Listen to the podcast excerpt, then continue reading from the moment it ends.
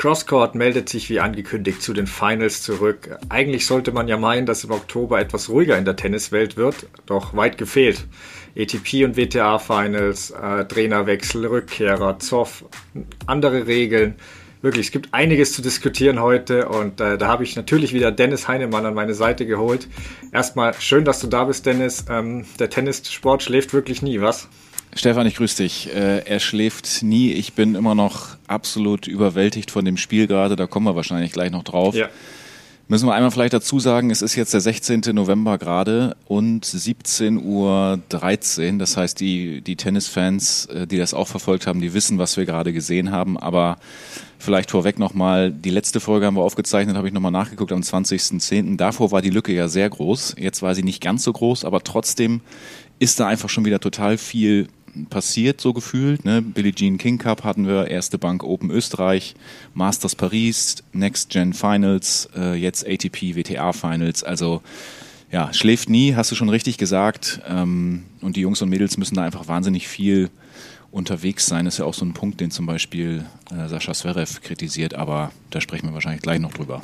Ja, der hätte gerne eine längere Pause, dass es ähm, nicht ganz so ähm, die Saison ganz so lang geht. Aber lass uns dann doch gerne mal mit der Aktualität anfangen, was du gerade schon angesprochen hast. Eben ist ja ähm, das Match von Alexander Zverev bei den ATP Finals gegen dann Daniel Medvedev beendet. Ähm, drei ist für alle, die es nicht gesehen haben, aber bis jetzt wissen es wahrscheinlich alle, 3-6, 7-6, 6-7 aus Sicht von Zverev. Äh, wow, was für ein spannendes Match. Also für mich jetzt kein Match des Jahres, das liegt ein bisschen an den extrem schnellen Bedingungen, aber packend wirklich bis, bis zum Ende. Ähm, wie war dein Eindruck? Zwei Stunden 35 auf drei Sätzen ist schon ordentlich, finde ich. Ähm, ich fange mal mit diesen Eindrücken aus der Halle an. Äh, ich weiß nicht, wie du das so wahrgenommen hast. Dieses ganze Design und Layout, also das Blau ist es ja vorher auch schon gewesen, glaube ich, als noch ähm, in der O2 World, ja. heißt glaube ich so World, ne? Ja. O2 World, ja gewesen ist, aber jetzt auch in Turin, also diese Eindrücke da aus der Halle fand ich schon ziemlich cool, wie die das alles so aufbereitet haben und auch den Walk on Court und dass sie dann teilweise bei den Hawkeye-Geschichten da auch noch so einen Pulsschlag mit einblenden sozusagen über, über die Boxen. Das ist schon irgendwie schon, schon eine große Show drumherum, aber ja, zum Spiel. Ähm, Sascha Zverev hatte die letzten vier Male verloren gegen ähm, Medvedev, war jetzt echt dicht dran, kam schlecht rein, wurde dann aber immer besser, hat am Anfang Breakchancen liegen lassen. Ich glaube, drei Stück in den ersten zwölf mhm. Minuten schon, die er da nicht nutzen konnte. Ähm, bei 4-4 im zweiten war es schon fast vorbei, da hat er 0-30 gerettet, also es hätte auch 0-2 weggehen können, dann holt er sich den Satz. Dann gab es diesen komischen Fußfehler von Medvedev mhm. im Tiebreak des zweiten, wo, wo wirklich Millimeter entschieden haben mhm. darüber, ob es jetzt ein Fußfehler gewesen ist oder nicht. Dann hat sich unser Freund Medvedev wieder mit dem Publikum angelegt und so. Und ähm, ja. das ist aus meiner Sicht auch nicht besonders clever, was er dann da teilweise macht. Aber am Ende im Tiebreak des dritten hat ja eigentlich äh, Sascha bei 4-4 eine gute Gelegenheit, die er leider auslässt. Er kann mit 5 zu 4 in Führung gehen, packt das nicht und äh, ja, dann am Ende war es dann plötzlich vorbei, oder? Wie ging es dir? Ja, also ich bin schon mal froh, wir haben das gleiche Match gesehen. Du hast äh, wirklich genau auch die Punkte, die mir aufgefallen sind, schon größtenteils angesprochen. Also am Anfang Zverev hatte er Breakchancen, aber danach, ab, ab nachdem er das Break kassierte, so für mich gefühlt war Medvedev dann wirklich der bessere Spieler, auch wenn Zverev sich mit dem Aufschlag und so noch im Spiel gehalten hat. Aber bis zum Tiebreak vom zweiten Satz war für mich äh, Medvedev der bessere Spieler. Erster Satz auch verdient und dann war die, die, die Fußfehlernummer, wo eben ähm, paar Millimeter Medvedev wohl, äh, also war auch drüber, da gab es ja dann den Videobeweis, den Medvedev eingefordert hat. Ähm, das war schon kurios und ein bisschen kann ich ihn verstehen, weil ähm, es ist schon ein mutiger Call für, äh, zu dem Zeitpunkt und wenn man da so genau hinschaut, ähm, wird es wahrscheinlich öfter Fußfehler geben, aber klar, es sind die Regeln, wenn die Linienrichter oder Linienrichterin das gesehen hat, muss sie es auch äh, ansagen und damit hat sich das auch. Da bringt er sich sicher immer ein bisschen selbst raus, hat man ja dann auch gesehen. Wobei das äh, immer noch schwer zu sehen war, oder? Diese ja. paar Millimeter, da musst du schon fast wie beim Fußball so eine Abseitslinie eigentlich ja. einblenden, um es wirklich zu sehen. Ne? Also. also Schiedsrichter Lajani hat es ja auch dreimal zurückspielen lassen, aber wenn man sich dann, ich habe jetzt nochmal Screenshots auch gesehen mit Standbild, es war wohl minim drei Millimeter drauf, aber ja. es ist schon, es ist schon sehr krass. Äh, ja, aber wie du sagst, er hat sich ein bisschen rausgebracht und dritter Satz war dann wirklich auf Augenhöhe. Da war dann halt Aufschlag vom Aufschlägen dominiert, der Ähm, ja, der schnelle Belag kam da richtig zu tragen und ähm, ja, Zverev hatte dann eine Chance bei 4-4, glaube ich, zum, zum, zum Breakball, das wäre es gewesen, aber Medvedev gut abserviert und ja, Tiebreak hast du schon genau angesprochen. Äh, Zverev erst ein bisschen vor und dann bei 4-4 diese große Chance, die hat er sich ja liegen lassen. Ähm, ja, und am Schluss war es dann endlich Kleinigkeit, Glückssache. Also war in Augenhöhe. Jetzt werden natürlich wieder viele schreiben, Angstgegner, du hast es angesprochen. Ähm, Bilanz ist zwar 6-5 nur für Medvedev, aber eben ähm, seit 2019 jetzt 6-1 für Medvedev und mit dem jetzt das fünfte Match in Folge, das er gewonnen hat. Ähm, also muss man ein bisschen aufpassen, dass, dass es halt nicht im Kopf festsetzt dass du gegen den immer sch schlecht aussiehst, wobei das Match jetzt wirklich, das hätte in beide Richtungen gehen können. Ähm, aber für mich ist da jetzt nichts passiert. Medvedev war auch vor dem Turnier mein Favorit in der Gruppe, auch wenn er jetzt über die extrem schnellen Bedingungen schimpfte immer und gesagt hat, ja, so schnelle Bedingungen hätte er noch nie gespielt. Meiner Meinung nach liegt ihm das aber, weil der hat jetzt sechs Total. Sätze, ja, sechs Sätze gespielt und nicht einen Break kassiert. Also ja, da möchte ich auch dann schimpfen. Genau. Ja. Äh, Zverev muss jetzt natürlich aufpassen. Hurkacz, gefährlicher Gegner, ist gut drauf. Aber also Zverev, Medvedev und Djokovic sind für mich äh, die drei besten Spieler äh, bei dem Turnier und sollte Zverev sein, sein Spiel abrufen gegen Hurkacz, dann gewinnt er das für mich auch. Klar, im Halbfinale wäre dann schon wahrscheinlich ein Duell mit Djokovic, aber wenn er den Titel holen will, würde er ihn sowieso schlagen müssen, wahrscheinlich. Außer Medvedev nimmt ihn raus äh, hätte ihn rausgenommen, aber es ist sehr wahrscheinlich, dass Djokovic so oder so irgendwann der Gegner geworden wäre. Und ähm, da sind wir aber auch schon bei der anderen Gruppe. Äh, da ist ja Djokovic, Tsitsipas, Rublev und Kaspar Ruth in der Gruppe. Wen siehst du denn da vorne? Und wer glaubst du am Ende holt das Ding?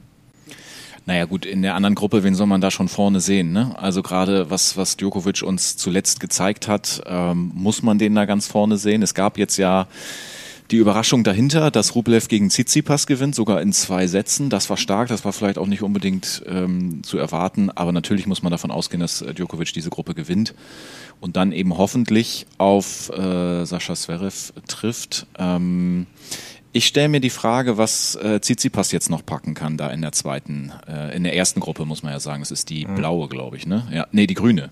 Grün und Rot. Grün und ja, Rot. Ist, Gruppe. Ja, ja. Sie haben sie nur auf blauen genau. Untergrund dargestellt erst, deswegen war es ein bisschen irritierend. Ja. Ja, aber ähm, ich war ja sonst immer so, wenn du mich nach diesen Favoritentipps und sowas gefragt hast, ähm, auch äh, bei der Olympia-Folge kann ich mich auch dran erinnern oder US Open, als wir gesprochen haben, dann habe ich ja immer schon auch gesagt, dass äh, Djokovic das am Ende packt und jetzt müsste man es eigentlich wieder sagen, weil er auch in guter Verfassung ist. Ähm, aber ich habe gestern schon drüber nachgedacht, dass du mir diese Frage wahrscheinlich stellen könntest. Da hatten wir dieses ähm, Match jetzt noch nicht von, von Medvedev und Zverev und da wäre ich schon so vom Gefühl, was du auch sagtest mit diesem schnellen Belag da und so, äh, schon auf Medvedev gegangen und er ist auch der Titelverteidiger, ne? Ja, er hat letztes genau. Jahr gewonnen, ja. Genau, ähm, ich, der hat auf jeden Fall eine Chance. Ähm, also ich um, um mich jetzt, wenn ich mich jetzt festlegen muss, ich sage jetzt mal Medvedev, um auch vielleicht mal nicht Djokovic zu sagen.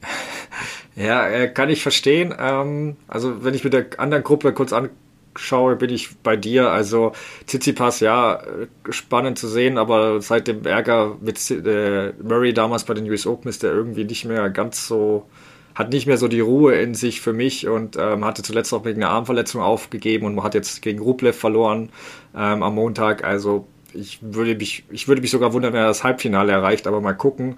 Rublev, bin ich sehr gespannt, wie der jetzt gegen Djokovic spielt, weil es ja unglaublich. Rublev ist jetzt auch schon seit vielen Jahren da, aber es gab noch nie ein Duell zwischen Rublev und Djokovic, was ja auch verrückt an sich ist.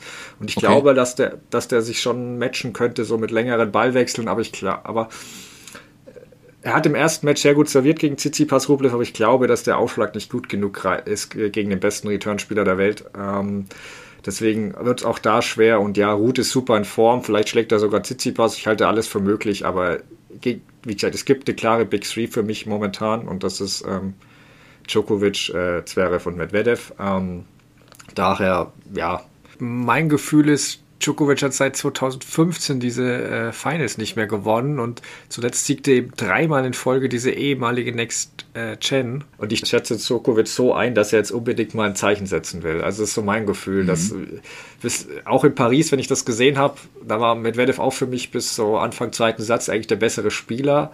Aber Djokovic warf halt alles rein und ähm, ja, und man sah wieder so ein bisschen bei Medvedev dann das, was, was mich stört, weshalb ich ihn auch nicht für so einen Serien-Slam-Sieger halte, weil vielleicht kriegt er das noch weg, aber er wurde dann, nachdem er den zweiten Satz abgab, wieder negativ, sarkastisch, so wie heute im Tiebreak des zweiten Satzes, als der eine Fußfehler da war. Und ähm, er brüllt da zwar nicht so rum wie Murray, aber ich finde schon, dass man so ein kleinen Ding manchmal merkt, dass dann sein Spiel drunter leidet. Also Djokovic spielt ja auch stark da in Paris zum Beispiel, aber Medvedev hat dann wirklich das zweite Break einfach hergeschenkt. Und sowas mhm. hat der immer wieder drin. Also in dem Fall hat Djokovic, das habe ich applaudiert, weil er hat ihm danach äh, ein Break dann wieder zurückgeschenkt und ein schlechteres Spiel eingestreut. Und das war wirklich so, guck Medvedev, wenn du einmal den Fokus hochhalten kannst, der, der schenkt dann halt immer so ein zweites Spiel weg und das kostet ihn. Und gegen, gegen einen der Big Three kann er sich das einfach nicht leisten. Und das ist halt, das ist so ein Gefühl, dass Djokovic länger den Fokus halten kann, wenn er jetzt nicht wie bei den US Open ja, von dem Druck und Gefühlen komplett übermannt wird. Deswegen, ich mache dann den langweiligen Djokovic-Tipp. Ich wollte gerade sagen, äh, für alle, die jetzt zuhören, die denken, wow, die lehnen sich ja richtig weit aus dem Fenster. Der eine sagt Medvedev, ja. der andere sagt Djokovic. Ja. Äh, ja. Aber gut, ich meine, was soll man auch, also es ist ja nicht unwahrscheinlich, nee. dass das so passiert. Genau. Ähm, eventuell ist es ja auch unfair, ein bisschen die Big Three äh, also die richtigen Big Three, ich habe ja kurz die anderen jetzt genannt, die jetzigen gerade, aber die richtigen Big Three, Federer, Nadal und Djokovic mit den mit Medvedev und Co. zu vergleichen und die Maßstäbe anzulegen, ähm, weil klar, sowas gibt es halt nur einmal, aber ähm, ich bin ja zumindest nicht so kritisch wie der Kollege, der Ex-Schweizer Tennisprofi Marc Rosé. Ähm, der hat ja im französischsprachigen Schweizer Rundfunk RTS gesagt, äh, die breite Öffentlichkeit will Spieler wie Nadal, Federer, Murray oder Wawrinka sehen, nicht irgendwelche ihre Jungs, die ihre Plätze durch ATP 250er Turniere bekommen haben. Ähm, ich kann mich ehrlich gesagt nicht erinnern, in London jemals so ein schwaches Feld wie hier gesehen zu haben. Wie ist denn deine Meinung dazu? Ich sehe das anders. Also natürlich wird er recht haben damit, dass das Feld vielleicht ähm, in der Spitze, also dass es insgesamt so ein bisschen breiter ist, das, das wohl schon. Aber ich glaube, die Chancen, die sind doch für alle gleich am Ende. Und wenn sie sich jetzt die Punkte bei den 250ern holen oder bei den 500 oder bei den Masters, also letztendlich sind die Bedingungen für alle gleich. Und ich finde, da ist so viel Power drin und diese ganzen äh, jungen, wilden Spieler, die haben alle so viel Bock und so viel Energie. Und ich glaube auch ganz ehrlich, wenn man sich jetzt mal fünf Jahre ähm, zurückversetzt, äh, ob da ein Rafa oder ein Roger Federer oder wer auch immer nicht auch vielleicht Probleme gehabt hätte gegen dieses äh, Power-Tennis, was es heutzutage so ist. Natürlich verstehe ich das, wenn man sagt, ähm, dass man diese Leute sehen will, aber ähm, das, also ich verstehe nicht, dass, also das, wie war das, wie das Zitat von dir noch eben, das ist so, ähm, so super schlechtes Niveau. Nee, so ja, noch, nicht gesagt, noch nie so ein schwaches, noch nie so ein schwaches Feld gesehen. Ja, aber trotzdem, wie gesagt, ich stehe jetzt noch unter dem Eindruck auch, ähm, was ich da gerade gesehen habe. Ähm, das ist Tennis auf allerhöchstem Niveau, finde ich. Und deswegen gehe ich jetzt da nicht ganz so mit. Ich weiß zwar, was er meint, aber ich persönlich sehe das ein bisschen anders. Aber mich interessiert natürlich auch, wie du das siehst. Ja, also ich glaube, dass der gute Mann da nicht ganz so mehr drin ist oder informiert, weil ähm, er wird halt gelesen haben über Kaspar, weil im Endeffekt diese Kritik mit den ATP 250er trifft vor allem Kaspar Ruth, der eben diese Dinge ja. aufgewonnen hat, ähm, hat sich den raufgegriffen, hat wahrscheinlich irgendeinen Curious-Rent über den gelesen und dann hat er das halt mal so verposaunt. Ähm, weil du hast schon vieles äh, angesprochen, was auch stimmt. Ähm, die Big Three haben einfach früher alles überstrahlt, aber wenn man sich jetzt mal, ich habe mir mal die anderen Finals damals angeguckt, die er so geile Felder findet. Ähm, da waren halt dann neben den Big Three dann oft Ferrer, Zonga, Berdich, die Fisch dabei, wo ich jetzt nicht sagen können, boah, äh, teilweise war noch Tipsarevic dabei. Wie gesagt, alles gute Spiele, aber da kann ich jetzt auch nicht sagen, boah, die sind aber viel besser als Tsitsipas, Rublev und Co. Also äh, ganz sicher nicht. Die waren dann teils auch nur Kanonenfutter für die. Also ähm, ich verstehe zwar, wo er herkommt. Klar, Djokovic mit Vedev und Zverev ist vom Klang her noch nicht wie Djokovic, Federer und Nadal. Ähm, aber wie gesagt, die anderen Kollegen äh, sehe ich spielerisch eher stärker als das, was damals darum lief. Und ähm, dass es einen Abfall in Sachen ähm, Big Three geben würde, auch in Sachen Wahrnehmung, ist ja klar. Du kannst nicht die besten drei Spieler der Tennisgeschichte gleichzeitig haben und dann erwarten, dass die nächste Generation die in Sachen Erfolge und Popularität erreicht. Das funktioniert nicht. Ähm, ja, wir haben da auch letztes Mal schon drüber gesprochen. Ja. Ähm, dieses, er will da ja absolute Überflieger und ähm, es ist ja auch immer beeindruckend, solche Leute zu sehen, die dann nochmal ja. alles über, äh, überstrahlen. Aber ich finde es ja. genauso beeindruckend zu sehen, wie das jetzt ein bisschen näher zusammenrückt und dass man eben gar nicht so ganz genau sagen kann. Also klar, wir gehen da Richtung Djokovic. Äh, Aber was dahinter sich so tut und dass jetzt da zum Beispiel ein Rublev einen Tsitsipas schlägt und also das weiß man alles vorher nicht so ganz genau, ne? Und ich finde das spannend. Wenn wir, ja, absolut, wenn wir diese Maßstäbe anliegen, dann können wir in den nächsten zehn Jahren wahrscheinlich immer sagen, ähm, oh, sind die Finals schlecht besetzt, weil Federer und Nadal werden da sehr wahrscheinlich bei den Finals nicht mehr mitspielen. Ähm, aber einer, der dem Ganzen ja etwas äh, Abhilfe schaffen könnte, ist äh, Carlos Alcaraz. Also ich würde mich auch nicht wundern, wenn der nächstes Jahr oder spätestens 2023 bei den Finals schon dabei wäre. Ähm, der hat jetzt zuletzt die Next Gen äh, gewonnen, der ATP. Ähm, und für mich war das 0,0 überraschend. Also ich glaube, es war der, die geringste Überraschung seit äh, dem Sieg von Djokovic in Wimbledon. Ähm, ja, Alcaraz ist, war mit 18 der jüngste Teilnehmer. Aber ich halte den für so gut, ähm, zumal er körperlich wirklich deutlich weiter ist als ein normaler 18-Jähriger. Ja. Ähm, für mich neben Sinner die, der beste Nachwuchsspieler. Ich, ich sehe ihn sogar noch einen Tick besser. Ähm, ich, ich schrieb schon vor Corona, was ja Ewigkeiten zurück ist, was wir uns gar nicht mehr alle erinnern können, schrieb ich schon Texte über den, weil ich bin, wie gesagt, von dem so überzeugt. Ähm, als Spanier natürlich frühe Erfolge auch, wird er gern mit Nadal verglichen. Er selbst sieht seinen Spielstil eher wie, wie Federer und ja, also er ist zumindest eine moderne Version wie, wie Nadal, weil er schon offensiver ist und Ballwechsel auch mal eher abkürzt, während der junge Nadal ja die Ballwechsel bis ins Unendliche äh, zog ja. gern. Ähm, ich weiß nicht, aber wie gesagt, ich bin von ihm begeistert. Was traust du ihm denn zu? Hat er denn, äh, hat er das so gesagt, dass er sich eher so in Richtung Federer so das, sieht von seinem eigenen ja, Spiel? Ja, das hat er vor zwei Jahren, ähm, als ich damals den Text schrieb, 2020, hat er das auf jeden Fall gesagt, dass er, ja, weil er halt ein bisschen mehr ans Netz geht und so. Aber klar, wie gesagt, ja. der moderne Nadal macht das auch. Ja, ja.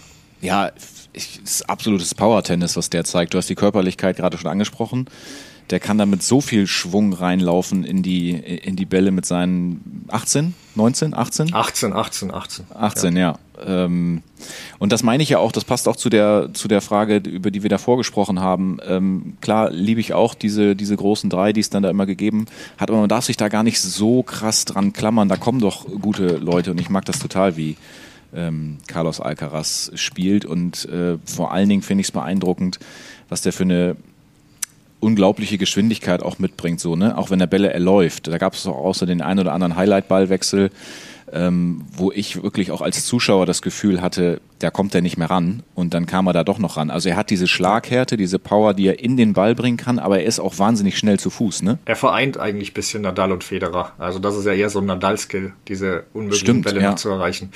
Ja, ja. so, so kann man es eigentlich sagen. Und dann, ich glaube, dieser eine unglaubliche Ballwechsel mit der Netzkante am Ende noch. Ich weiß nicht, hast du vielleicht auch gesehen, den er da noch spektakulär rettet. Also der ist schon körperlich und von seinem Kopf irgendwie gefühlt ganz schön weit. Und äh, ja, mich hat es jetzt auch ja. nicht total gewundert, dass er das gewonnen hat. Ja, also da bin ich nächstes Jahr sehr gespannt auf den. Ähm, was auch aufgefallen ist bei den Next Gen Finals, ist auch nicht neu, aber lass uns mal drüber sprechen. Das sind diese Sätze bis vier. Also Best of Five, aber bis vier und eben No-Ad-Regel, was bedeutet, dass es also einen Entscheidungspunkt bei Einstand gibt und nicht äh, Vorteil und wieder Deuce. Ähm, wie, ist, wie ist deine Meinung dazu? Also ist das für dich eine Idee, die man auch bei Turnieren oder Slam testen sollte oder sagst du eher, nee, auf keinen Fall? Also No-Ad-Regel musste ich tatsächlich erstmal kurz googeln, weil ich dachte, man darf irgendwie keine Werbung einspielen. Tennis, das gut. Tennis ohne Werbung. Da, da wäre ich dafür. Da, da, dachte ich so, ähm, das kann ja auch nicht funktionieren, wir brauchen ja die Sponsoren. Also ich dachte dann wirklich ganz, ganz kurz, ähm, auf den Banden oder sowas ist, sind keine, keine Werbeträger oder so. Das ist natürlich totaler so. Quatsch. Ähm, dann war es natürlich auch total klar, was es ist. Und ich finde das total spannend. Man darf, glaube ich, nicht beides machen. Also hier haben sie jetzt ja beides versucht, aber weil du jetzt gefragt hast, ob man da irgendwie ähm, was von übernehmen kann oder was ich grundsätzlich davon halte. Ich glaube, man darf an dem ursprünglichen Tennisspiel, so wie wir das kennengelernt haben, ähm, nicht zu viel verändern, aber vielleicht könnte man sich eine von beiden Sachen irgendwie rausgreifen. Und wenn ich mich da entscheiden müsste, würde ich, glaube ich, diese No-Ad-Regel, also bei Einstand wirklich ein Punkt, der entscheidet, favorisieren, um diese extreme Spannung dann zu haben. Und um nicht immer wieder dieses Vorteil, Einstand, Vorteil, Einstand. Ich meine, das hat auch seinen Reiz, aber das würde ich irgendwie spannend finden. Und ich weiß nicht, ne, du bist ja nun auch schon oft live irgendwo gewesen beim Tennis. Wie nervig ist es bitte, wenn du draußen stehst und nicht reinkommst, weil es ständig Vorteil, Einstand, Vorteil, Einstand, du kommst einfach nicht auf den Court. Ich meine, das ist jetzt irgendwie zweitrangig, aber ähm, das habe ich auch noch so gedacht, als ich darüber nachgedacht habe. Aber diese Mega-Spannung bei, bei Einstand, bei 40 beide wäre schon, ja, hätte was, oder? Was meinst du? Äh, das, daran habe ich jetzt gar nicht gedacht mit dem, mit dem draußen stehen, aber das habe ich auch schon erlebt. Da hast du natürlich recht. Ähm, gleichzeitig äh, hilft da pünktlich da sein. Nein, aber klar, wenn man aufs Klo muss oder so, ähm, ich, ich verstehe den Punkt. Ähm, ich bin zwiegespalten, weil ich sehe es auch, versuche es auch ein bisschen aus TV-Sicht zu sehen, beziehungsweise ich kenne da halt die Bedürfnisse und Wünsche grob, ähm, habe da auch vor einigen Jahren schon mit Tenniskommentatoren und Senderchefs drüber gesprochen, über die Medientauglichkeit von Tennis. Ähm, und die Unberechenbarkeit, die ich so liebe, die ist im Streaming natürlich egal, aber in linearen TV ist das natürlich ein riesiges Problem bei Programmierung und allem. Und also ich als Tennisfan, da widerspreche ich dir leicht, ich liebe es, das mit dem Einstand hin und her. Auch wenn das Spiel mal 20 Minuten dauert, weil du hast gesagt, es hat seinen Reiz. Klar, je nach Spiel kann es auch mal nerven. ähm, aber grundsätzlich finde ich das geil. Ähm, und ich denke auch, dass bei der No-Ad-Regel dann ein starker Aufschläger ein bisschen ein Vorteil wäre, wo halt ein Return-Spieler ein gutes Spiel macht und dann kommt halt ein starker Aufschlag und das, naja. Also wäre okay, vom ja, Gefühl. Verstehe ich auch. Ja, aber gleichzeitig ist so, ähm, die, diese Regel mit dem Einstand und so weiter und auch so, es macht die Dauer einer Partie halt unberechenbar, weil auch bei den, bei den Sätzen bis vier habe ich an sich schon Bauchschmerzen, da es natürlich viel schwieriger ist, ähm, einen Satz aufzuholen, wenn du einen Break kassierst, dann ist er ja praktisch schon weg, aber du hast halt viel schneller Spannung auch drin. Ähm, mhm. Ich weiß halt, ich weiß, äh, ich kenne ein paar Quoten, ich weiß, dass die Quoten nach gewonnenen Sätzen erstmal runtergehen. Und die erholen sich oft erst ab Mitte des nächsten Satzes, erreichen die oft erst wieder das Niveau des Vorsatzes. Spannend, und, ähm, okay. Genau, und das ist auf jeden Fall so, so schon sowas, womit du da ein bisschen dagegen ansteuern könntest. Ähm, wenn man jetzt stur aus dieser Sicht denkt und eben diese größere Präferenz im TV will, könnte man oder müsste man es wohl mal austesten. Hängt dann sowieso immer noch von vielen anderen Faktoren an, Stars, Stars im eigenen Land und so weiter. Aber es könnte Übertragungen auf jeden Fall leichter zu pro programmierbar machen, weil man die Matchdauer ungefähr abschätzen kann. Immer noch nicht genau, aber besser als jetzt, wo halt wirklich zwischen einer Stunde und vier Stunden gefühlt alles passieren kann. Und ja, ähm, ja wenn man jetzt nicht nur Tennisfan und äh, ja, Liebhaber fra fragt, ähm, ja gut, also wie gesagt, ich würde nie, ich würde es an sich als Liebha Tennisliebhaber nichts ändern wollen. Oder eher dann, was ich schon mal sagte, bei Grand Slam in den ersten drei, vier Runden bei den Herren Best of Three nur und danach alle Best of Five. Aber ja, mal schauen, was da passiert. Im Tennis geht eh so große Änderungen nicht schnell, deswegen habe ich da keine Bedenken, dass da irgendwie abrupt was passiert. Ähm, wenn Aber, wir schon bei, ähm, ja dass sie da mal was antesten, finde ich grundsätzlich total gut. Ja. Also man muss auch mal ein paar Sachen irgendwie ausprobieren und äh, vielleicht ja. verwirft man sie dann auch wieder, weil man eben dann tatsächlich nicht zu viel davon kaputt machen will. Aber das hier und da mal so anzutesten, finde ich ja. total gut. Ja, du kannst es so bei Exhibitions, ATP Cup, Lever Cup, bei sowas kannst du es auf jeden Fall testen. Ich glaube, auf der Tour würde es große Widerstände geben. Also zumindest solange die Big Three, die waren auf jeden Fall, also gerade Nadal und Federer mal entschiedene Gegner von irgendwelchen Änderungen. Ähm, aber mhm. ja, also mal gucken, was passiert. Äh, noch eine innovative Idee, die äh, die Runde machte, war ja von ATP-Chef Andrea Gaudenzi, der von einer Tennis-Version von Drive to Survive sprach. Also wer es nicht kennt, das ist eine Netflix-Serie, äh, die über die Formel 1 geht und da ein bisschen hinter die Kulissen blickt und es auch ein bisschen dramatischer erzählt, womit halt vor allem in den USA viele Fans angelockt werden, ähm, neue Fans. Äh, was hältst du von dieser Idee? Hältst du das im Tennis auch für vorstellbar überhaupt? Also das wäre doch mal was, habe ich so gedacht. Äh, du hast mir davon gestern schon so einen Link geschickt oder mir geschrieben, was es genau ist, weil ich kenne das jetzt vom Formel 1 nicht. Aber wenn ich mir nur vorstelle, äh, etwas, was von Netflix produziert wird, übers äh, Tennis, über die Profiszene, wie auch immer sie das dann aufziehen, dann habe ich erstmal eine total gut produzierte Serie vor meinem äh, imaginären Auge. Ähm, also ich würde es mir natürlich, aber gut, ich bin auch jemand, der die Tennisszene gerne verfolgt, ich würde es mir natürlich ähm, angucken und ich würde es total gut finden, wenn Netflix da eben auch mal auf Tennis geht. Und es gibt wahnsinnig viele gute Fußballdokumentationen. Amazon hat ja auch schon das eine oder andere gemacht. Ähm, aber vom Tennis in diesem großen Stil dann, ähm, ja, ich würde es mega gut finden. Aber weißt du da mehr, wann irgendwie, oder ist das jetzt erstmal nur diese grobe Aussage, dass sie mit dem Gedanken spielen?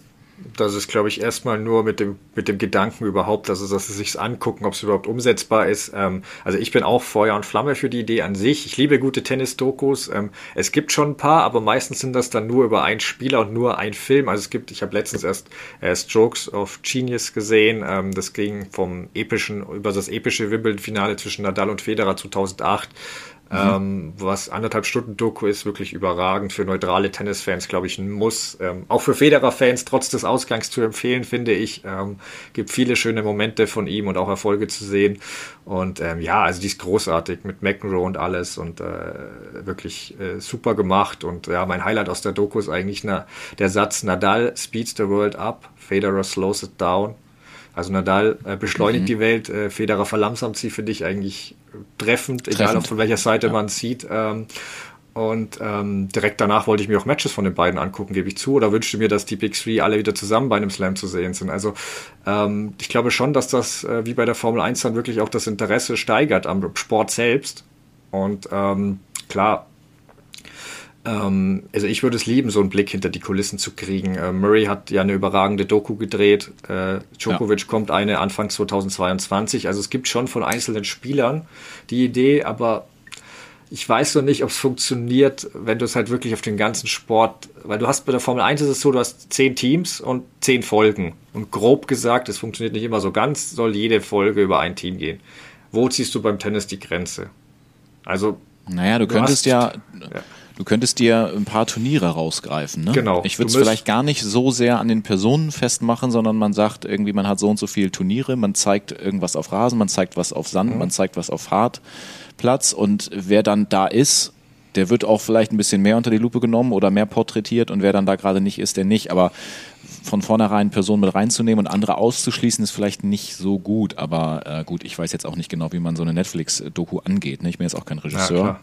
Nee, klar. Ähm, nee, also wäre wär sicher sinnvoller, das dann irgendwie über die größten Turniere zu machen.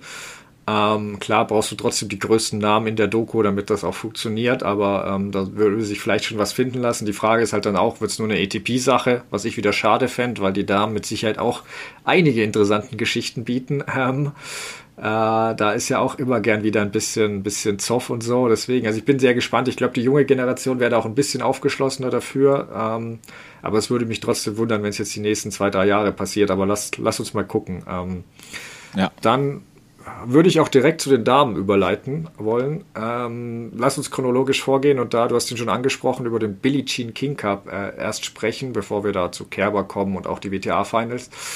Ähm, fangen wir kurz mit den Finals an, bevor wir auf Deutschland schauen. Russland gewann gegen die Schweiz und es gab danach aber große Kontroversen. Bencic nannte es Akli, Heinz Günther, der Teamchef der Schweizer, sprach davon, dass entweder Russland unglaubliches Pech hat oder schlichtweg beschissen hat. Ähm, was war passiert? Für alle, die es nicht mitgekriegt haben, ähm, im Billie Jean King Cup ist es so, dass eben zwei Einzel- oder Doppel ausgetragen werden und man äh, wählt von den zwei von den zwei Spielern, die man auswählt, muss die immer, die höher gesetzte muss immer gegen die andere höher gesetzte spielen.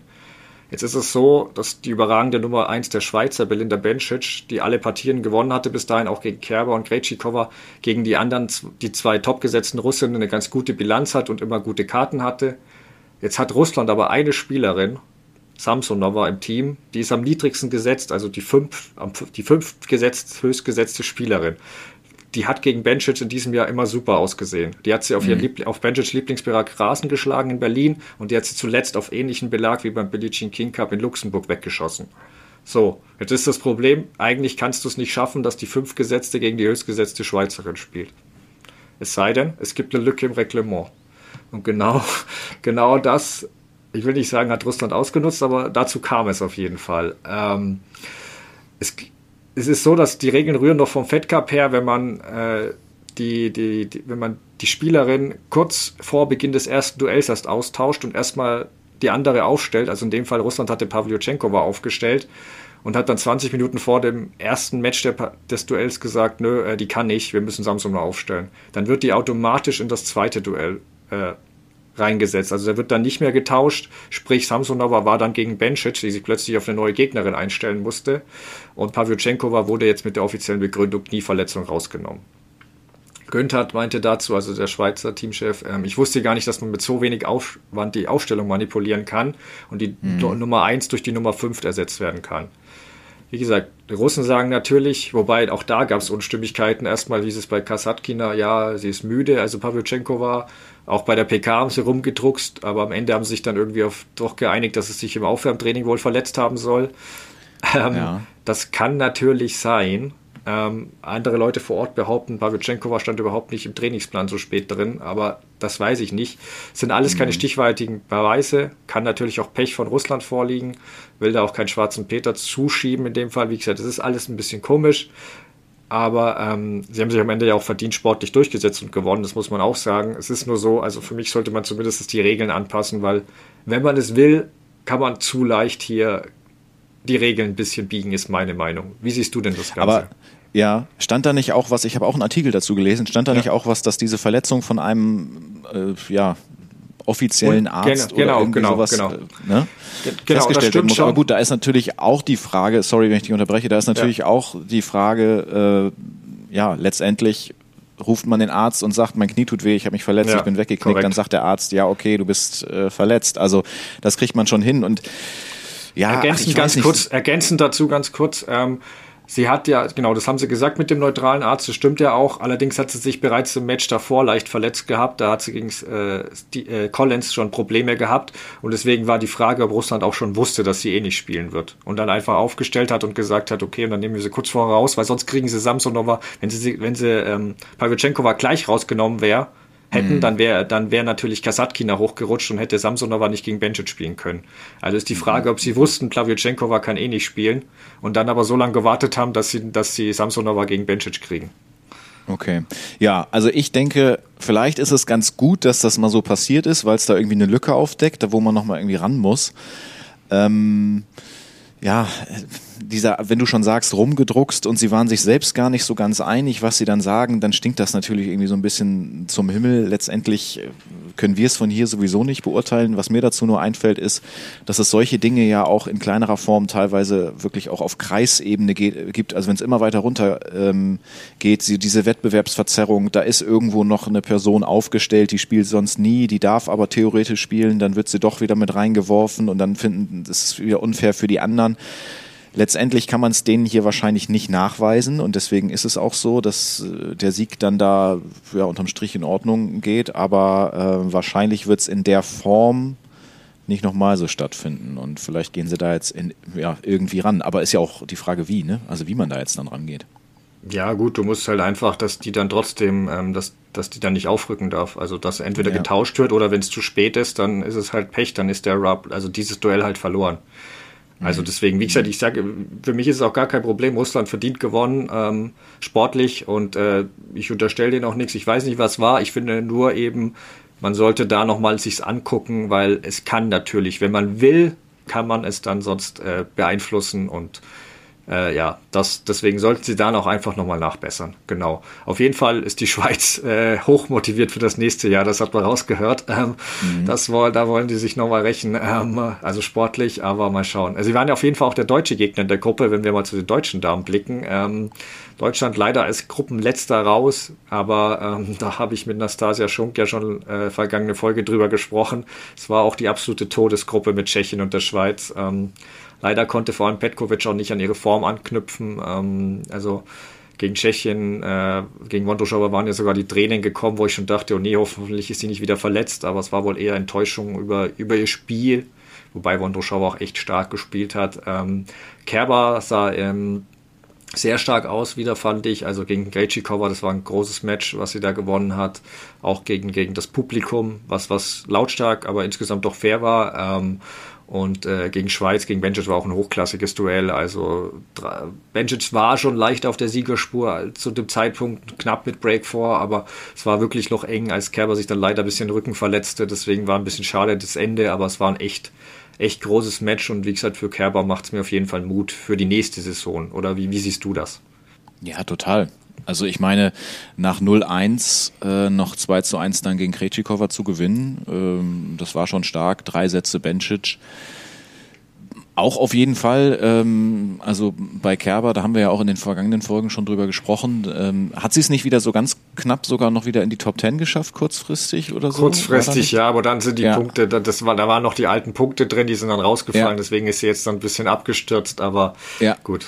Ja. Aber trotzdem, also ähm, ich finde das alles total gut, wie sich das, wie sich das entwickelt. Ich habe auch, ja, ich habe das Doppelergebnis gesehen von Nastasia Schunk. Ähm, das war ja leider eine sehr klare Angelegenheit, hatten sie wenig Chancen, ganz klares, ich glaube 1-6-2-6 oder in, in dem Bereich. Da habe ich noch gedacht, schade, dass da nicht ein bisschen mehr ging. Trotzdem für sie natürlich eine super coole Erfahrung, mit dabei gewesen zu sein. Ähm, ja, aber du fragtest wegen Kerber. Äh, ich meine, da ist ja nun auch einiges los, ne? Torben Belz, ich denke mal, das ist auch noch so ein Ding, worüber wir sprechen äh, sollten, der jetzt auf einmal ganz woanders gelandet ist. Gut, ist jetzt die Frage, ähm, wie, wie sie damit umgeht. Ähm, was glaubst du? Ja, also ich fand es ja ganz interessant. Das kam ja plötzlich aus dem Nichts am, am vergangenen Montag, glaube ich, war es, ähm, als ein Interview mit Porsche plötzlich äh, erklärte, ja, ähm, Torben Belz und sie würden halt getrennte Wege jetzt wieder gehen. Ähm, Kerber sagte dabei eben auch, für mit, mich würde es beim Saisonstart in Australien darum gehen, dort weiterzumachen, wo ich aufgehört habe. Und nach dem Weggang von Torben möchte ich, ähm, und das Team bedeutet das auch, dass ich mehr Verantwortung übernehmen möchte. Und mhm. da bei Ver Verantwortung übernehmen bin ich schon kurz gestutzt. Was heißt das? Dass ihr erstmal keinen neuen Coach sucht oder gar nicht mehr oder, oder vielleicht, was ich mir vorstellen kann, so ein Teilzeitcoach, der sie zu wichtigen Turnieren begleitet. Ähm, bedeutet das, dass ihre Abschiedssaison plant? Ich wie gesagt, ist schon weit gedacht, man weiß es nicht. Ich kann mir auch vorstellen, dass Kerber das selbst noch nicht so genau weiß. Ähm, wie sie zuletzt spielte, hoffe ich auch, dass sie noch ein paar Jahre weiter spielt. Würde auch unseren jungen Deutschen noch ein bisschen Zeit verschaffen, auch wenn das natürlich nicht ihr Job ist. Ähm, ja. Genau, aber ähm, auf jeden Fall, das war, das hat mich ein bisschen wundern lassen. Ich weiß nicht, hast du da auch gestutzt kurz mit dem Verantwortung übernehmen oder? Ja, Eigenverantwortung, ähm, aber ich, ich weiß nicht, letztendlich habe ich es nur gelesen und aus, aus einem Artikel kann man die Emotionen jetzt ja. ja auch nicht einfach so rausziehen, aber man kann es auch so deuten, dass sie einfach mit Schwung und so nach dem Motto, jetzt, dann mache ich es eben ein bisschen mehr auf eigene Faust, Teilzeit-Coach, wie du schon sagtest, kann sein, aber ähm, man kann es auch so motivierend lesen. So, jetzt bin ich mal eben kurz wieder alleine oder auch ein bisschen länger. Jetzt gebe ich irgendwie, versuche ich Gas zu geben. Sie ist 33. Natürlich ist sie nicht mehr der, die jüngste, aber trotzdem geht da ja noch total was und das zeigt sie uns ja auch ähm, zuletzt. Und vielleicht sieht sie es auch so ein bisschen wie so eine Andrea Petkovic und denkt sich so, ja, ich, ich habe noch Lust, ich will noch, ich ich habe letztes Jahr, also wenn man jetzt auf 22 guckt, wäre ja 21 eigentlich ein gutes Jahr, dann am zweite Jahreshälfte vor allen Dingen von Kerber gewesen. Ähm, ja, das kann alles und nichts bedeuten. Aber wahnsinnige Sorgen, so Abschiedssaison, glaube ich jetzt erstmal noch nicht. Ja, ja. Ich denke auch nicht oder hoffe auch nicht. Wir werden es beobachten. Was aber interessant war, war, dass ein Tag nach der, nach der Verkündung von Kerber folgte ähm, die Verkündung von Radecano. Also erstmal war es ein Bericht von der Daily Mail, glaube ich, die da berichtet hat und dann hat Raducano bestätigt, dass äh, Torben Belz äh, zu Emma Raducano ins Team stößt, ähm, da ihr neuer Trainer wird. Ähm, da gab es dann auch Bilder, wie die sich schon im Oktober und so getroffen haben. Ähm, ja, also ich glaube, wie gesagt, Kerber und Belz sind Jugendfreunde, deswegen war das, glaube ich, schon ähm, so, haben die schon gewusst, wer wo dran ist und dass es diese Anfrage gibt. Ähm, deswegen denke ich da erstmal nichts Schlechtes ähm, und finde das ja eigentlich eine ganz gute Sache. Ich glaube, also ich weiß nicht, wie siehst du denn die Kombination erstmal, bevor ich vielleicht noch dazu was mehr sage? Also erstmal habe ich gedacht, du musst Torben Belz irgendwie ans Mikro holen hier. Vielleicht schaffst du das ja noch. Wir wollen auch mal hören, was, was er dazu sagt. Vielleicht gibt es da ja eine Möglichkeit. Ja, ich habe einfach nur so gedacht, ähm, er hat sehr, sehr viel Erfahrung. Ähm, ich glaube, es ist eine, eine gute Wahl von, äh, von Emma Raducanu, aber ich habe mich auch gefragt, wie sowas eigentlich dann genau läuft. Also man kann sich, glaube ich, immer so dieses Tennis-Netzwerk immer gar nicht so richtig vorstellen. Also der kennt dann den und die kennt dann den und letztendlich gibt's dann da die Anfrage und jetzt zack, macht er es. Also natürlich kann kann sie davon extrem profitieren und sie wollte ja auch jemanden haben, das hat sie ja auch gesagt, der sich da auskennt, das alles schon mitgemacht hat. Diese Erfahrung bringt Torben Belz mit. Ähm, ja, sie braucht jetzt vor allen Dingen auch irgendwie da so eine Stütze an der Seite, weil es ist ja wirklich Wahnsinn, was da, was da weiterhin so los ist und wie sie da in der Öffentlichkeit steht und auf welchen Covern sie überall schon gewesen ist. Und dann stimmt die Leistung jetzt äh, zwischendurch danach also nicht mehr so hundertprozentig, beziehungsweise kann sie an diese Mega-Leistung gerade nicht anknüpfen, wobei ich auch finde, dass das ein Stück weit auch normal ist. Ähm, man kann das nicht einfach immer so weitermachen. Ja, aber die Kombination finde ich, ich glaube, vielversprechend ist das richtige Wort. Also ich kann es mir auch gut vorstellen. Ähm, Raducano hat einen erfahrenen Coach gesucht. Ähm, den hat sie bekommen. Er hat Tom Belz hat Kerber an die Spitze mitgeführt. Ähm, weiß aber auch, wie es ist, wenn man oben angekommen ist. Also das sind eigentlich die zwei Eigenschaften, die, die bei Raducano jetzt wichtig werden. Ähm, dazu ist er wohl, glaube ich, eine ruhigere Person mit Humor, was, glaube ich, auch wichtig ist für Raducano, wenn jetzt noch so ein Trainer hätte, der da irgendwie ständig unter Starkstrom steht und hippelig ist, glaube ich, es würde sie auch nicht mehr beruhigen. Ähm, deswegen, ich finde die Kombination interessant und kann sie mir gut vorstellen. Ähm, mal gucken, was du auch angesprochen hast, sind ja ihre zuletzt etwas schwächeren äh, Ergebnisse, so würde ich mal nennen. Da gab es dann auch Kritik vom englischen Rugby-Coach, der halt irgendwie einen eigenen Shootingstar äh, sozusagen auf dem Boden halten wollte und dabei gesagt hat, ähm, es gibt einen Grund, warum es für das Mädchen, das die US Open gewonnen hat, danach nicht mehr gelaufen ist. Was habt äh, ihr von ihr seitdem gesehen? Das Titelbild der Vogue, das Titelbild bei Harper's Bazaar, was auch immer das ist, ähm, das Tragen von Dior-Kleidung. Also er verbindet die Niederlagen mit dem, äh, mit, mit, mit, mit äh, so Shootings und äh, Auftritten abseits des Courts. Äh, wie ist denn deine Haltung dazu? Ja, also dass es da irgendeinen Zusammenhang geben kann, das denke ich schon. Ich meine, sie, sie holt da den Titel, ähm, weiß in dem Moment vielleicht selbst noch gar nicht so richtig, was sie da äh, geschafft hat und schon sind alle Kameralinsen irgendwie auf sie gerichtet. Ähm, aber ja, ich, ich, ja, ich habe es ja eben schon so, so angedeutet. Ich glaube eher, dass es ein, ein, Stück weit normal ist und dass es auch wichtig ist, dass dieser Riesenhype jetzt vielleicht wieder ein bisschen nachlässt. Vielleicht tut er es auch automatisch dadurch, dass die Ergebnisse nicht mehr so überragend sind. Andererseits, die Australian Open sind nicht mehr ähm, weit weg und ähm, das ist eben auch wieder Hartplatz. Vielleicht kann sie da äh, wieder versuchen anzuknüpfen an die gute Leistung. Aber ähm, ich kann mir nicht vorstellen, das bewusst zu unterdrücken. Ich meine, sie kommt, also sie ist auf, auf, von, jetzt auf gleich zu einem Star geworden und das irgendwie flach zu halten, wie soll das gehen? Dass sich da jetzt erstmal alle drauf stürzen nach so einem, das finde ich verständlich. Äh, da muss sie jetzt durch, das dauert jetzt ein paar Monate und äh, dann ist die Frage, ob und wenn ja, wie gut sie sich davon wieder erholen kann. Ja, also ich verstehe zwar, was, was er meint oder denkt, aber ich finde es oberflächlich und uninformiert, ehrlich gesagt, von ihm. Ähm, das Vogue-Shooting fand zum Beispiel vor den US Open statt. Ähm, dazu ist es nicht so, dass sie davor erfolgreich war, äh, die mhm. US Open gewonnen hat, dann Shootings machte und dann plötzlich äh, sozusagen der Leistungseinbruch da wäre. Das mhm. ist ja nicht bei ihr. Dann hätte ich, dann würde ich es mehr verstehen. Sie hatte bei den US Open einen magischen Run. Ähm, wo sie die beste Spielerin des Turniers war, verdient gewonnen hat, aber zur ganzen Geschichte gehört auch, dass sie nicht eine Top-10-Spielerin äh, auf die, bis ganze Turnier geschlagen hat. Ähm, ihre Finalgegnerin Leila Fernandes hatte schon den schwereren Weg deutlich. Ähm, Emma hat jetzt dazu auch, glaube ich, drei WTA-Turniere seit, seit US Open gespielt und Ende Oktober überhaupt ihren ersten Sieg auf der WTA-Tour gefeiert. Also wie gesagt, die, die, kommt, die kommt gerade erst an. Die US ja. Open, das waren drei Schritte übersprungen.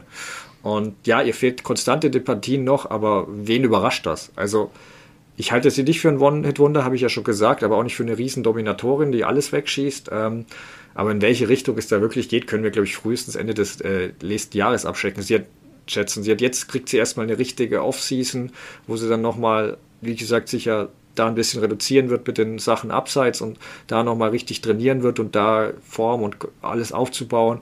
Und dann sehen wir, also für mich ist Also glaubst du vielleicht auch äh, Australian Open so zweite, dritte Runde raus vielleicht oder was, was schätzt du? Boah, also das für sie gilt für, für jede andere Spielerin, würde ich sagen. Erste Runde bis Final, bis, bis Turniersieg.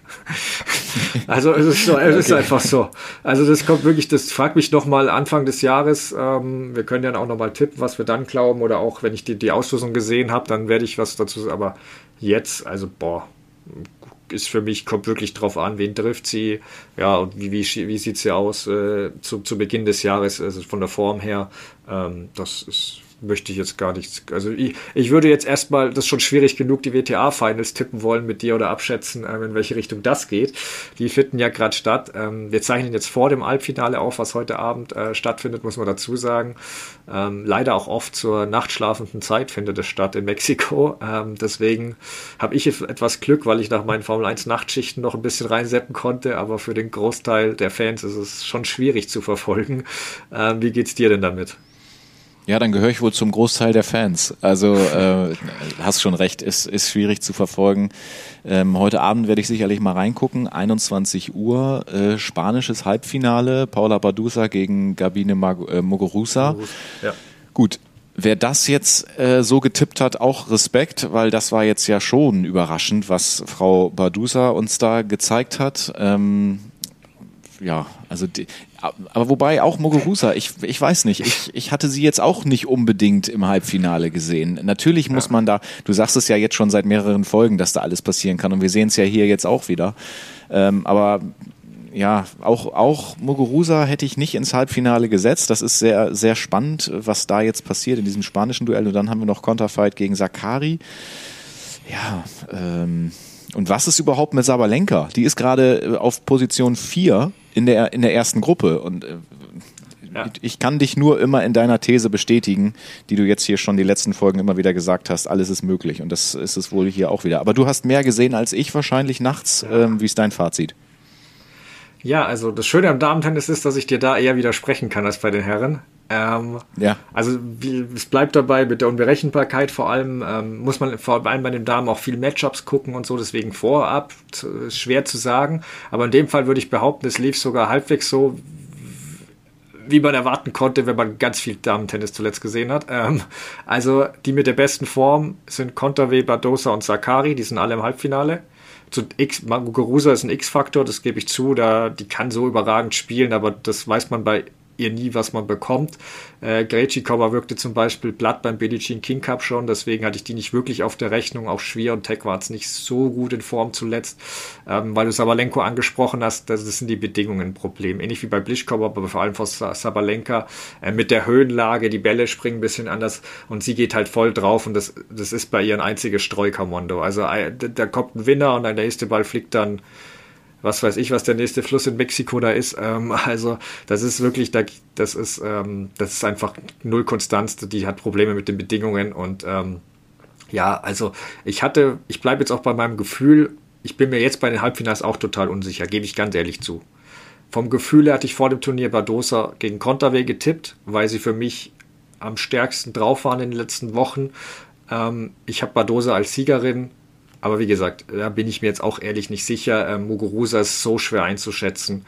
Auch mal gucken, Krass, das spanische aber, äh, Duell. Ja, ja äh, dass du da Badusa tatsächlich das zutraust. Also natürlich ist sie in einer guten Form, aber das dann auch Ende, am Ende zu packen, soweit war ich jetzt persönlich nicht. Ähm, ja, aber gut, ich meine, bisher hast du recht, ne? sie ist im Halbfinale. Ja, ja also ich, sie war in den, in den Wels äh, sehr stark wie gesagt, sie hat mir bei den Bedingungen ganz gut gefallen und ich habe ja schon gesagt, ich habe sie ja nächstes Jahr schon ein bisschen als mögliche French Open Siegerin im Hinterkopf. Ähm, mal gucken, ob das äh, so kommt. Ähm, aber bei, ja, ähm, deswegen, also es ist aber wirklich schwer zu sagen. Also auch Sakari, die ist so eine Kämpferin, die hat halt, zeigt halt immer wieder in den ganz großen Momenten Nerven. Da würde ich jetzt eher sagen, nein, die gewinnt es nicht, wobei man auch sagen muss, wenn, wenn jemand sowas gewinnt, der so Nerven zeigt, ist es eher die, die, die WTA-Finals als die Grand Slams. Sie ist Vitolina. Ähm, ja, also wie gesagt, wenn uns, wenn ihr zuhört, dann wisst ihr wahrscheinlich schon, dass es alles im Finale total anders gekommen ist, aber ähm, ich bleibe dabei, Badosa gegen Conterway und Badosa gewinnt. Aber mal gucken. Ähm, genau. Was definitiv, ja, was definitiv zu sagen ist, ist die großartige Stimmung in Mexiko. Ähm, wenn man da das mit den teils halbleeren Rängen in China in den letzten Jahren immer vergleicht, das ist schon ein Riesenunterschied. Und wenn wir beim Thema China so sind, müssen wir uns auch einen, einen traurigen Fall widmen, nämlich Peng Shuai. Ähm, zumindest was da gerade passiert. Ähm, sie hatte ja Ende des Monats, also die Ex-Spielerin Peng Shuai hatte Ende des Monats in Weibo, heißt das glaube ich, so, ist so ein Twitter-ähnliches Medium, ähm, geschrieben, dass sie vom ehemaligen Vizepremier eben sexuell missbraucht worden ist. Ähm, der Eintrag, im, dort wurde dann, glaube ich, nach, innerhalb von 30 Minuten gelöscht, noch sonst alle Einträge. Ähm, was aber noch besorgniserregender ist, dass Peng jetzt verschwunden ist, melden mehrere Medien. Äh, da halt, sei aber dazu gesagt, dass die WTA sagt, sie sei in Sicherheit und beruft sich dabei auf mehrere Quellen, unter anderem eben den chinesischen Tennisverband. Da muss jetzt jeder selbst entscheiden, wie vertrauenswürdig er diese Quellen hält, weil Simon sagte auch, dass von der WTA sie niemand erreichen kann und auch keine Spielerin. Ähm, Ihre Sicherheit ist auf jeden Fall erstmal das Wichtigste. Die WTA hat da auch dann deutlich Stellung mm, bezogen, was ich gut fand und auch gesagt, dass sie sonst im Zweifel ähm, die Kooperation mit China zurückfahren oder gar ganz einstellen. Ähm, das wäre natürlich ein erheblicher Geldverlust für die Tour, weil im Zweifel im Zweifel notwendiger Schritt, aber, Schritt, aber es wäre schon ein erheblicher Geldverlust, wenn man jetzt mal guckt, Shenzhen, wo die Finals waren zuletzt immer, mhm. schütten beim Preisgeld 14 Millionen aus, Guadalajara sind es 5. Also Dafür hast du dort halt dann Zuschauer und Stimmung. Wie siehst du denn die ganze Situation?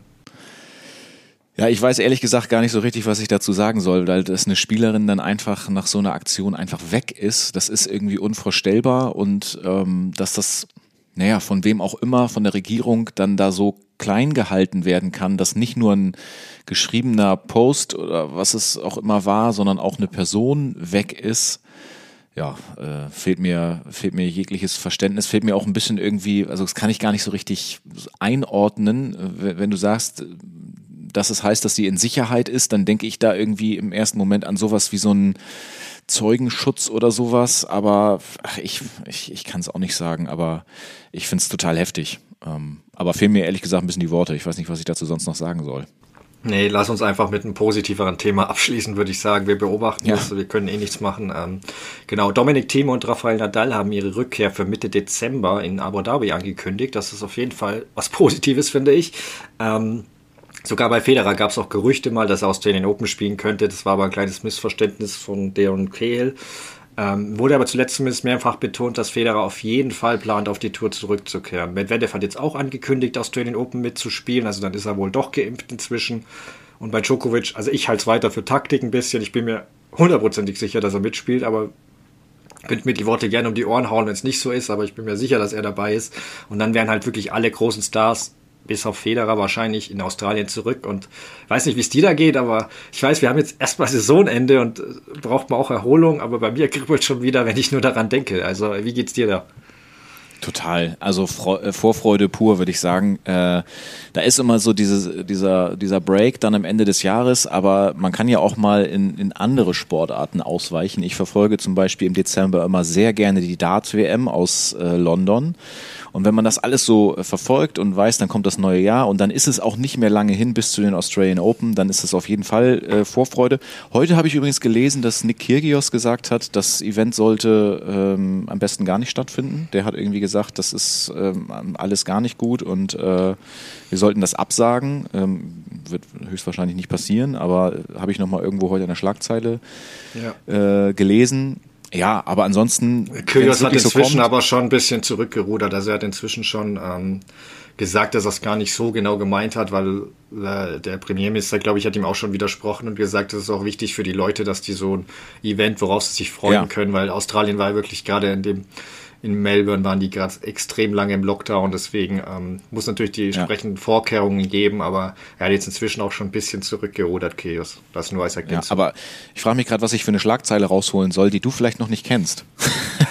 Gibt's gar nicht. Weiß ich nicht. Sehr gut, sehr gut ähm, informiert, der Kollege Schnürle. Ähm, ja. ja, ansonsten, wenn es wirklich so kommt, Team, äh, Rafa Nadal, vielleicht, Roger Federer, vielleicht auch nicht. Aber äh, ja, da das dann wieder zu sehen. Auch was wir eben schon gesagt haben mit, mit Raducanu interessiert mich auch oder Leila Fernandes. Was können die dann da zum Beispiel so packen, wenn es wieder losgeht, das neue Jahr? Ähm, ja, besonders lange hin ist es nicht mehr. Es sind knapp zwei Monate, ne? Oder ziemlich genau jetzt, glaube ich. Ja, ne? ziemlich genau, ja. Ja. Nee, also ich freue mich auch schon drauf, aber trotzdem lassen wir uns erstmal die Finals zu Ende bringen. Ähm, diesmal auch gibt es keine lange Pause, versprochen. Wir melden uns nächste Woche bereits wieder und dann blicken wir eben zurück und gucken, was so mit unseren Tipps am Ende passiert ist, ähm, wie schnell die zusammengefallen, in sich zusammengestürzt sind sozusagen. Ähm, genau, aber wir werden dann auch eben auf die Saison ein bisschen zurückblicken und vielleicht auch schon ein bisschen auf die Saison voraus. Ähm, lasst euch überraschen. Für heute auf jeden Fall vielen Dank fürs Zuhören und bis dann. Stefan, mach's gut. Bis nächste Woche.